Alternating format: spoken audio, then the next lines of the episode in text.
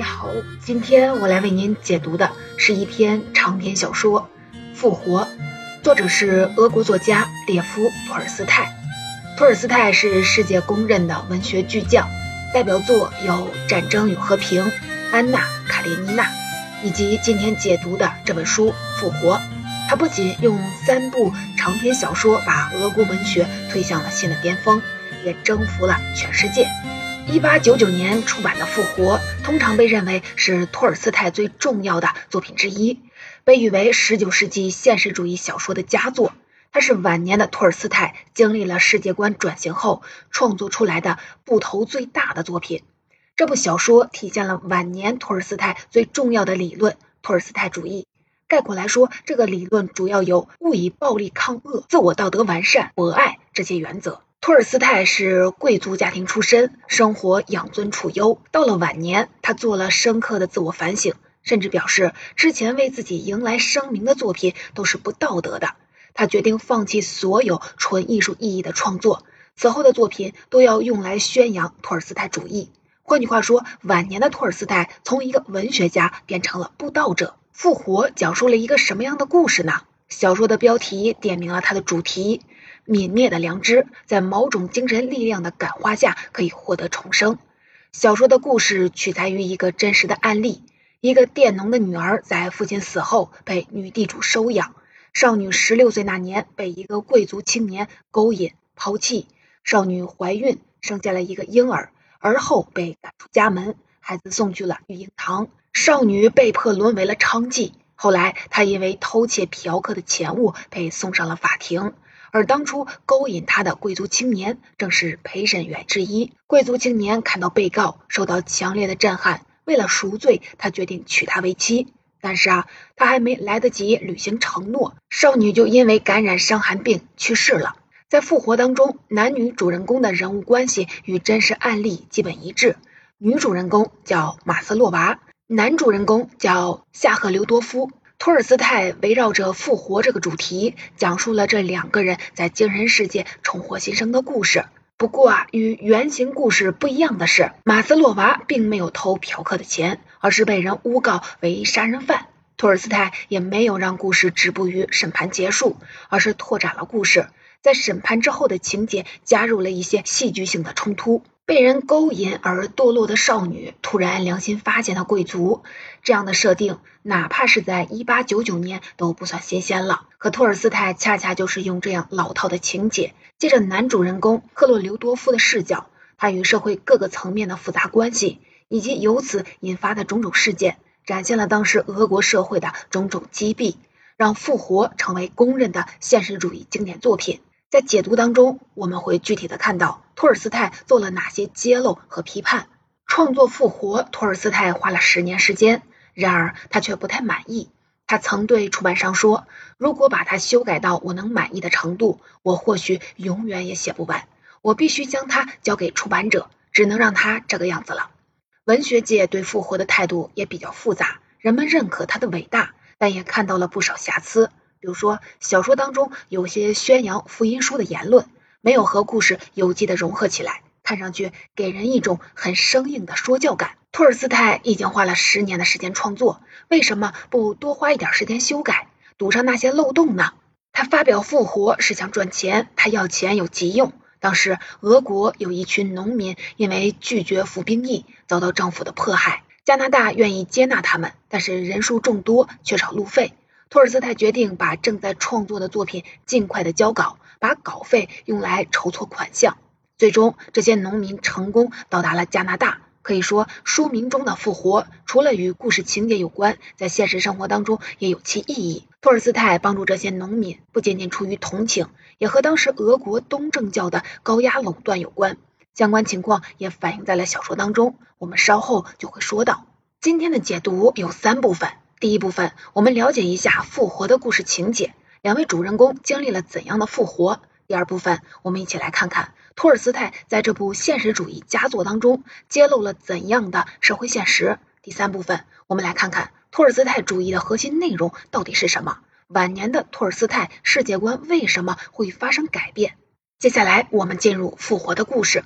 复活的开头部分被公认是全书当中最好的片段之一。托尔斯泰用女主人公马斯洛娃被审判作为叙事的起点，对比了男女主人公的生活，展示了俄国不同阶层生活的巨大的落差。故事一开始，马斯洛娃穿着囚服被狱卒押解出来，他要赶很远的路去接受审判。而此时的赫洛留多夫才刚起床，他穿着舒适的睡衣，想着自己复杂混乱的私生活。他准备以陪审员的身份参加一场开庭。审判开始的过程非常的拖沓，陪审员们大都是心不在焉，他们并不了解自己肩负了什么职责。庭长事前也没有仔细的了解案情，他只想快点的结案，好赶紧去和情妇幽会。审判开始后，聂赫留多夫认出了马斯洛娃。可后者却完全没有认出他。接着，托尔斯泰通过了一段倒叙，交代了两位主人公过往的故事。原来，马斯洛娃落到今天的地步，和涅赫留多夫有千丝万缕的联系。马斯洛娃原本是农奴的私生女，成为两位女地主的养女。在两位养母的教育下，马斯洛娃有着虔诚的信仰。在东正教的节日复活节，她不仅祝福了浑身赖迹的乞丐，还按照习俗和他互吻三下。这个情节是全书当中最有光彩的描写之一。然而，聂赫留多夫的出现改变了马斯洛娃的命运。聂赫留多夫是女地主的亲戚，原本是个淳朴善良的贵族青年。在女地主家留宿时，他在欲望的支配下诱奸了马斯洛娃。第二天，他丢下了一百卢布，抛弃了马斯洛娃。可他没想到的是，马斯洛娃怀孕了，还因此被赶了出去。马斯洛娃的孩子。在被送往育婴堂的路上就死了，而他在经受了很多凌辱和调戏后，流落到了彼得堡，被迫以卖淫为生。因为客人被人谋害，马斯洛娃被牵连，成了杀人嫌疑人，而害他遭受这一切折磨的罪魁祸首涅赫留多夫，竟然成了审判他的陪审员。很多往事都是通过涅赫留多夫的回忆来展开的。他意识到，马斯洛娃的堕落是自己一手造成的。在小说当中，托尔斯泰用一个生动的比喻展现涅赫留多夫的心理状态。他写道：“如同一只在房间里做了坏事的小狗，主人揪住它的项圈，让它的鼻子去闻它的排泄物。小狗汪汪叫，拼命的后退，想尽量的远离自己造成的后果，并将其忘掉。可不屈不饶的主人就是不肯放开它。不仅如此，涅赫留多夫还意识到自己此前放荡、残暴、得意的生活是卑鄙。”下流的，在后续的庭审当中，庭长极力的卖弄小聪明，用现在的话说，就是拼命的找存在感，导致原本就不太清醒的陪审员们更加无心审案。在涅赫留多夫的努力下，陪审员们一致同意马斯洛娃是被冤枉的。但是到结案时，荒唐的一幕出现了，陪审员们只说马斯洛娃没有盗窃嫖客的财物，却忘记声明马斯洛娃没有杀人。于是，马斯洛娃被判处杀人罪，将被流放西伯利亚，将进行为期十五年的苦役。庭审过后，涅赫留多夫陷入了忏悔当中。马斯洛娃的冤案震慑了他，他意识到了自己的罪行，精神开始复活，下决心用行动来赎罪。他决定娶马斯洛娃为妻，还要努力的帮他翻案。如果不成功，他就要陪他一同去西伯利亚服役。为什么涅赫留多夫会突然的良心发现呢？他并不是天生的花花公子，他与马斯洛娃相识时还是个纯洁的大学生。他离开马斯洛娃去部队服役时，因为受到其他纨绔子弟的影响，才彻底的变成了另一个人。堕落的涅赫留多夫发现，放弃道德约束以后，不仅日子过得更舒服，他需要思索解决的困难也更少了，而且他居然还会因此受到周围人的赞扬。但是啊，当他在法庭遇到了马斯洛娃之后，那些已经被他放弃的道德约束重新回到了他的身上。除此之外，涅赫留多夫也对自己生活的正当性产生了怀疑。他看到了底层群众的悲惨处境，认识到了自己所在阶级的罪恶。他决定在帮助马斯洛娃之前，先把自己的土地全部还给农民。但事情没有他想象的那样简单。他费尽了唇舌，才说服了农民们把土地还给他们。归还土地为什么还需要费尽唇舌呢？因为那时的俄国刚刚经历了农奴农奴制的改革，农民是自由人了，可土地却依然掌握在封建贵族或者是新兴大地主手里。地主对农民的剥削变本加厉，这就导致农民完全不信任地主阶级，他们根本不相信会有人平白无故给自己好处。想办法把土地归还给农民后，聂赫留多夫不但没有因失掉财产而惋惜，反而感到了摆脱巨大的精神负担。之后，聂赫留多夫来到监狱，与马斯洛娃相认，向他忏悔，表示要帮他翻案，娶她为妻。可是啊，马斯洛娃却显得有些无动于衷。这是因为在聂赫留多夫一开始的忏悔当中，都是以我为出发点。这样自我感动式的牺牲虽然真诚，却无法让人感动。我们再来看马斯洛娃的精神世界发生了什么转变？他一度对人生失去了信心，不再相信上帝、善良和爱情。然而，牢狱生活却让马斯洛娃恢复了对生活的信念，恢复了内心原本的纯粹。他的精神开始复活了，因为他在这里接触了一些政治犯。他发现这些人中也有贵族，他们为革命卖命，并不是为了自己。而是为了拯救被压迫的底层人民。他突然明白，生命的意义不只在于个人的享乐。在与聂赫留多夫的接触当中，马斯洛娃也逐渐的感受到了对方的虔诚和善良。每次与聂赫留多夫见面时，他还会帮一些狱友向聂赫留多夫提出请求。完成马斯洛娃的托付时，聂赫留多夫这才发现，原来冤狱并不是个别现象。比如说，一个年轻的农民的妻子被地主霸占，地主不仅把来寻找妻子的农民打了一顿，第二天还放火烧了自己的家，把年轻的农民诬陷成带有政治目的的纵火犯。还有一些人仅仅是因为聚在一起读福音书时谴责了教会，就被判了流放和苦役。为了帮马斯洛娃翻案，完成其他犯人的请求，叶赫留多夫不断的通过自己社会关系进行活动。但是事情越有进展，他却越感到了郁闷。修正一个明白无误的错误，明明是一件正当的事儿。他却不得不通过走后门、托关系这样不正当的途径来实现，否则哪怕当事人再有道理，也没人理会。如果没有贵族帮助，这些遭受冤屈的人的命运又会如何呢？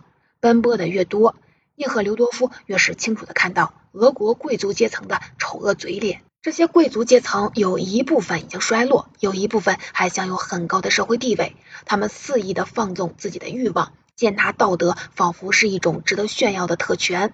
他们就像一杯毒药，这毒药会令人难以察觉的毒害周围的一切。这样的生活其实也正是聂赫留多夫之前乐在其中的。尽管聂赫留多夫四处活动，他所托的每一个人都承认马斯洛娃遭受了冤屈，但是依旧没能翻案。马斯洛娃将如期前往西伯利亚服役。聂赫留多夫决定放下一切，陪马斯洛娃去西伯利亚。如果说聂赫留多夫一开始是为了赎罪才决定和马斯洛娃结婚。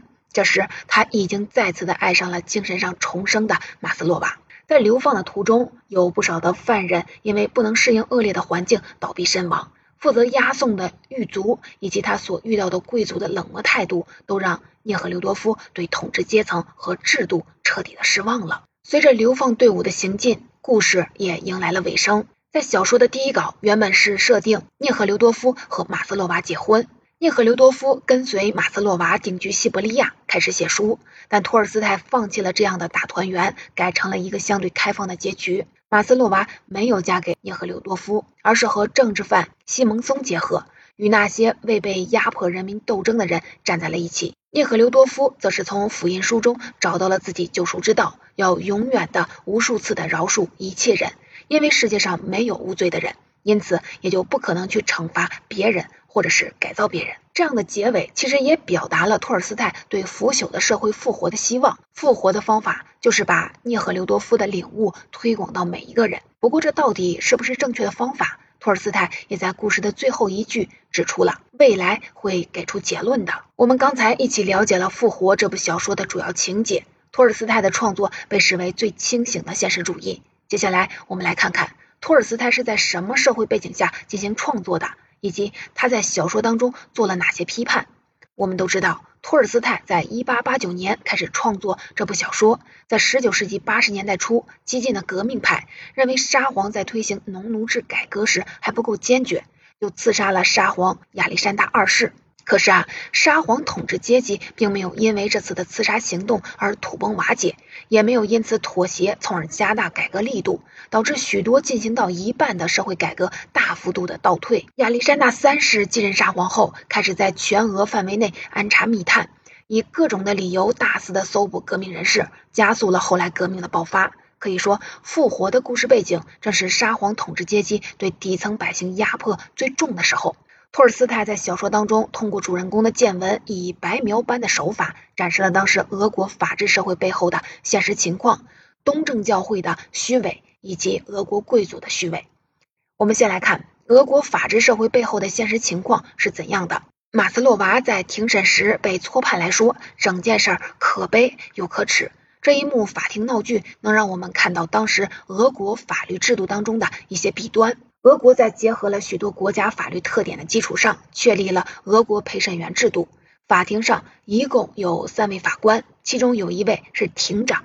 法官不仅要负责维持法庭的秩序，还要直接的负责审理案件。另外还有十二名与原被告无关的公民组成的陪审团，所有人不论出身都有资格成为陪审员，不管是农民还是贵族，都有权利去评判一个人是否有罪。在当时的俄国，能有这样的陪审团是值得肯定的进步。然而啊，其中也有很多的弊端，一个是陪审员并不了解自己肩负了什么职责，没怎么受过教育的人很可能不清楚自己的职责。甚至还有人搞不懂法官在审问嫌疑人时说了一些什么，而受过教育的贵族来参加庭审，只是因为不履职就会被罚款，他们只希望快点的结案，丝毫不关心事实究竟是如何。还有法庭上的审问完全由法官主导，可法官又不参与判决，这就让法官的主观意见成为审问的关键影响因素。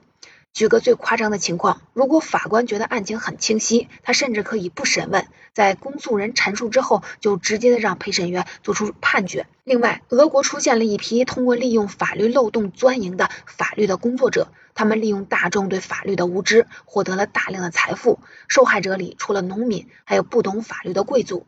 这些人把法律玩弄于股掌之中，用法律为自己的私利服务。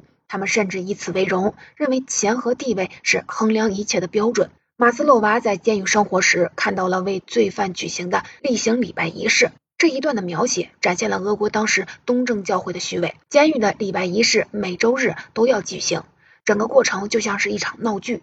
教堂修建的金碧辉煌、光彩夺目，而犯人们却是衣不蔽体，身上的锁链叮当作响。司机想要安慰囚犯的心灵。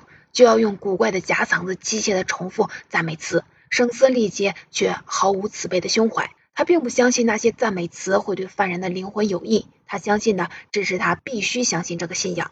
而大部分犯人明明不理解司机的话，却认为自己听了司机的赞美词能让自己在今生和来世都能获得好处。至于俄国贵族阶层的虚伪，更多是通过涅赫留多夫的视角展现的。比如说，他见到了一个管理彼得堡监狱的老将军。这个将军把男女政治犯关进了单人牢房，要让这些人在十年之内死掉一半，一部分精神失常，一部分得肺结核病死，一部分自杀。谈话中，聂赫留多夫提到政治犯们在监狱里的处境十分艰难，老将军却说自己为犯人提供的条件很舒适，是其他监狱里少有的。还有啊，聂赫留多夫觉得姐姐是自己最亲近的人。所以去西伯利亚之前，他对姐姐说要把除了土地之外的其余的财产留给姐姐的孩子继承。姐姐嘴上说着“请你别说这样的话”，但是涅赫留多夫却发现姐姐其实很是开心。其实啊，托尔斯泰并无意夸大事实，或者是追求喜剧的效果，但是俄国社会现实的荒诞实质，让真实描写产生了讽刺效果。正是这些讽刺所产生的力量，让涅赫留多夫在内心开始怀疑自己所属的贵族阶层。乃至整个俄国的统治制度。晚年时的托尔斯泰从文学家变成了布道者，他要用作品宣扬托尔斯泰主义。这第三部分，我们就结合复活来具体的看看托尔斯泰主义的核心内容到底是什么，以及这位文学大师的世界观为什么会发生改变。前面说到，托尔斯泰主义想要传达三个理念：不以暴力抗恶、道德自我完善、博爱。他们集中体现在涅赫留多夫这个人物身上。首先来看不以暴力抗恶这个原则。小说的最后一章，聂赫留多夫翻开了福音书，想明白了，要想把人们从惨不忍睹的罪恶当中拯救出来，既不能惩罚别人，也不能使别人改邪归正。这是为什么呢？在聂赫留多夫看来，惩罚有罪的人不仅没有减少罪犯的数量，反而还会增多，因为除了犯罪的人，还多了一批审判惩罚别人的罪犯，就是那些审判官、检察官。侦讯官，这也体现了托尔斯泰对暴力的思考。他认为暴力是最主要的恶，用暴力来对抗暴力，相当于用恶来抗恶，这样是无法消除恶的。那么，怎么才能对抗恶呢？靠道德自我完善。涅赫留多夫的复活充分体现了道德自我完善这个原则。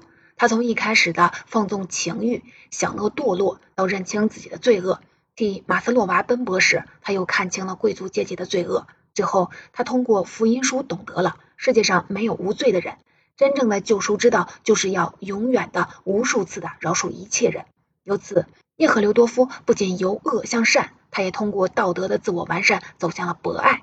博爱是托尔斯泰主义的核心：爱自己、爱别人、爱仇敌、爱一切人。在托尔斯泰看来，爱是人生的唯一的、最高的法则。只有所有的人都相亲相爱，一个道德完善、没有暴力的大同世界就会出现了。涅赫留多夫的心路历程几乎就是托尔斯泰晚年痛苦思索的投影。涅赫留多夫精神复活的过程，也是托尔斯泰克服自身的局限性，要求自己实现道德完善的过程。与涅赫留多夫一样，托尔斯泰也出身于俄国贵族家庭，父亲过世时给他留下了房产和几千英亩的土地、几百个农奴。托尔斯泰从小就习惯了庄园主事的生活，他也喜欢这种养尊处优的生活。青年时代，他一边过着俄国上流社会奢侈放纵的生活，一边在日记当中记录自己真实的言行，进行自我剖析。托尔斯泰一度沉迷赌博，欠下了大量的赌债。一八五五年时，他输掉了自己最心爱的房子。他在日记当中说：“我觉得写作毫无意义，我对自己感到恶心，我想忘了我的存在。”他开始厌恶自己过去的生活，那些吃喝嫖赌、宴乐无度的日子。随着年龄的增长，他看到自己的生活与底层农民的生活之间强烈的反差，良心备受折磨，良知开始苏醒。到了19世纪80年代初，托尔斯泰经历了人生当中的一次重大的精神危机。根据他在《忏悔录》当中的记述，他发现过去为他的生活提供价值支撑的事物，比如说家庭幸福和艺术创作，突然间变得毫无意义。伟大哲学家的思想无法给他带来慰藉。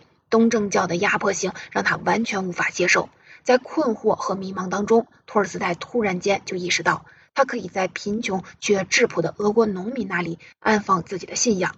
他想要走到农民当中，放弃自己的特权，像农民一样过着一种基于农事劳作、友爱、充满道德真理的生活。晚年时的托尔斯泰曾经把自己的一生划分成了三个时期：三十四岁之前，他只为自己的欲望活着。这些欲望包括了吃喝、狩猎、虚荣。此后，他开始关注他人以及人类的福利，但这种关注一度沉寂。在最后的一个时期，他开始关心整个人类的命运，主张不要用暴力来抵抗邪恶，要实现道德的自我完善，要以博爱精神来实现全人类的平等友爱。从艺术角度来看，托尔斯泰在小说当中大量引用福音书，借聂赫留多夫之口进行道德说教。这样的做法有点生硬，不少评论者都因此认为，这让复活本身降低了艺术性，不如《战争与和平》安娜·卡列尼娜的艺术水平高。但是啊，不管复活中有多少的瑕疵，都无法掩盖这部现实主义小说的伟大。托尔斯泰用精细入微的手法，描绘了涅赫留多夫看到、接触到的人物，这些人的样子。反而构成这部作品当中最有生命力的部分。涅赫留多夫遇到的那些罪犯、狱卒、法官、将军、贵族，他们的行为、语言汇集成了一幅关于当时俄国社会的全景图。他们所反映的广泛而深刻的社会内容，远远超过了一个堕落贵族的精神复活的故事本身。比如说，聂赫留多夫为了马斯洛娃和其他的犯人奔波时。他的视线能够让我们看到当时俄国的社会环境，政府各级行政官员的样子，上至直辖一方的将军，下至看守监狱的御史，几乎个个麻木不仁、冷酷无情。他们都已经丧失了仁爱和同情，让人不寒而栗。除了反映俄国社会环境，复活中关于人性的思考，也向我们展现了托尔斯泰巨大的思想张力。这样的思想张力，除了来自托尔斯泰对俄国社会问题的痛心疾首，更主要的是来自他对自己的质疑。托尔斯泰曾在《忏悔录》当中表示，虽然他的生活在普通人眼中堪称完美，但在心中一直有一个难解之题：对于人类生存的意义是什么这个问题，他得出的结论很绝望：生命是邪恶而毫无意义的。他观察发现。跟自己处境相同的人都得出了类似的答案，也同样感到了绝望。他还发现，同样认为生是恶的人，会用四种不同的方式逃避问题。有的人会用无知逃避绝望，就像被抛弃后走投无路的马斯洛娃一样。既然无法理解当下的生活，那就干脆视而不见。有的人则会用享乐主义来逃避绝望，就像觉醒前的涅赫留多夫，发现追寻生命意义无果，那就干脆堕入享乐主义当中。还有的人采用的逃避方式是摧毁生命，托尔斯泰一度认为这是最有价值的逃避方式，还企图的模仿。最后一种逃避方式是软弱，就是意识到了生命没有意义，可又不敢自杀，紧紧的抓住生命不肯放手。